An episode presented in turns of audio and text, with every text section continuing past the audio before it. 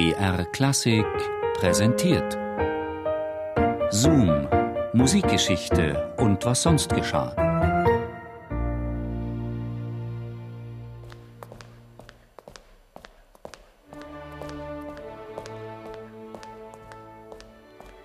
Kaum war ich einige Tage in Wien anwesend, erhielt ich von Seiten des Kaisers eine Einladung, mich vor ihm auf dem Fortepiano hören zu lassen.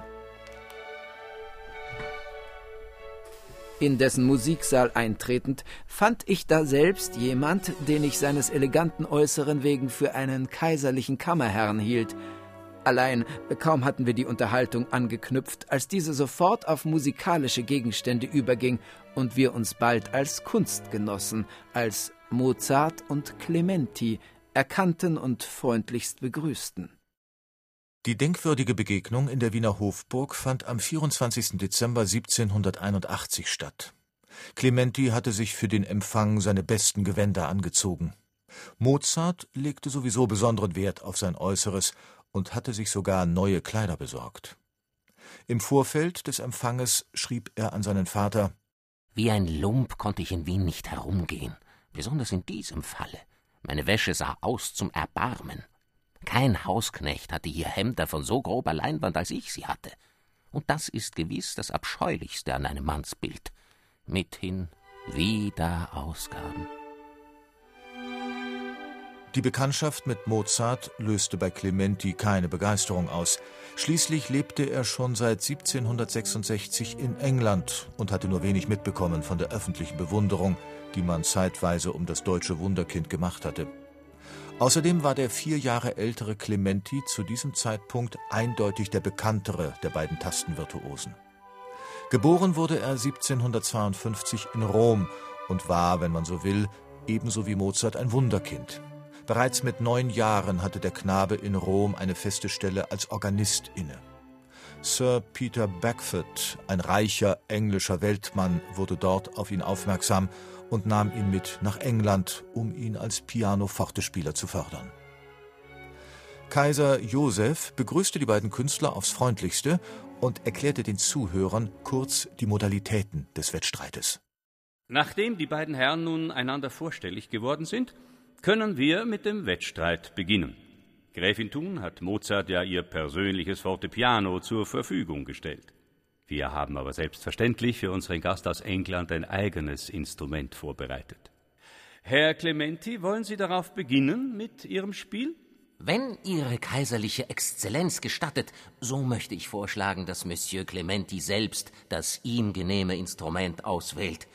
Ich werde gerne auf dem schlechteren Instrument spielen, sollte er sich für den Steinschen Flügel von Gräfin Thun entscheiden. Mr. Mozart, wie freundlich von Ihnen.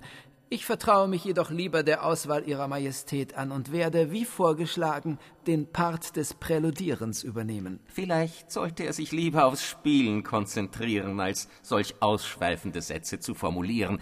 Schließlich soll's heute Abend noch zu einer Bescherung kommen. Wie ihm beliebt. Ich beginne mit einer Sonat Favorit aus meiner Hand.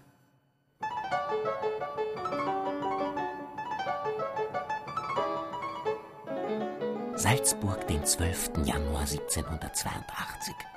Verehrter Vater, der Clementi spielt gut, wenn es auf Exekution der rechten Hand ankommt. Seine Stärke sind die Terzenpassagen. Übrigens hat er um keinen Kreuzergefühl oder Geschmack. Mit einem Wort ein bloßer Mechanikus.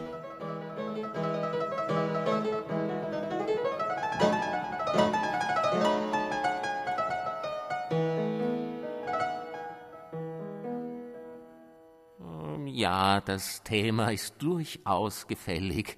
Nur ich denke, der Herr Klaviervirtuose aus England hätte etwas mehr daraus machen können. Für eine Sonate scheint's mir außerdem fast zu schade zu sein. Wenn Ihre Majestät erlauben, möchte ich Herrn Clementis Tonart aufgreifen und etwas Eigenes zum Besten geben. Mal sehen, ob mir was einfällt.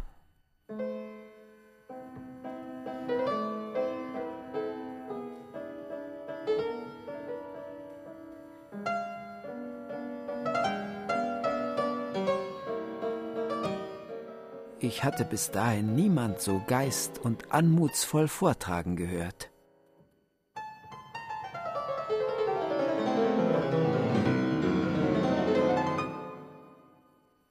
Der Wettstreit umfasste noch etliche Disziplinen und benötigte deswegen seine Zeit. Man maß sich im Improvisieren, im Prima Vista Spiel und im Vortrag eigener Stücke. Beide Kontrahenten versuchten ihre Virtuosität zur Schau zu stellen und steigerten deswegen ihre Tempi weit über das gewöhnliche Maß. Clementi ebenso wie Mozart.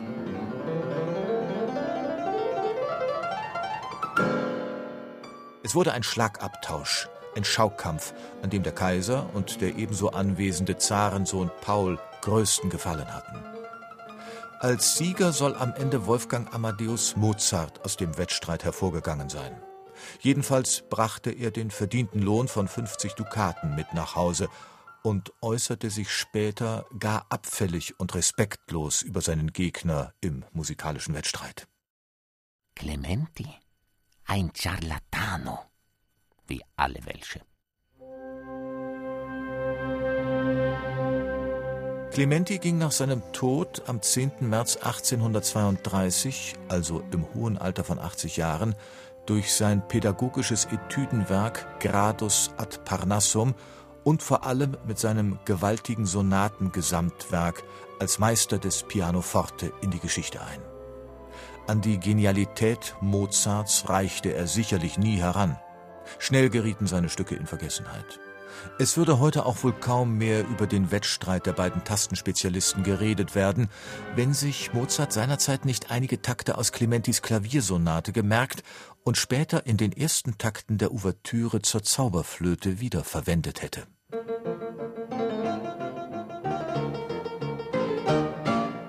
Mein Groll auf Mozarts musikalischen Diebstahl war anfangs sehr groß.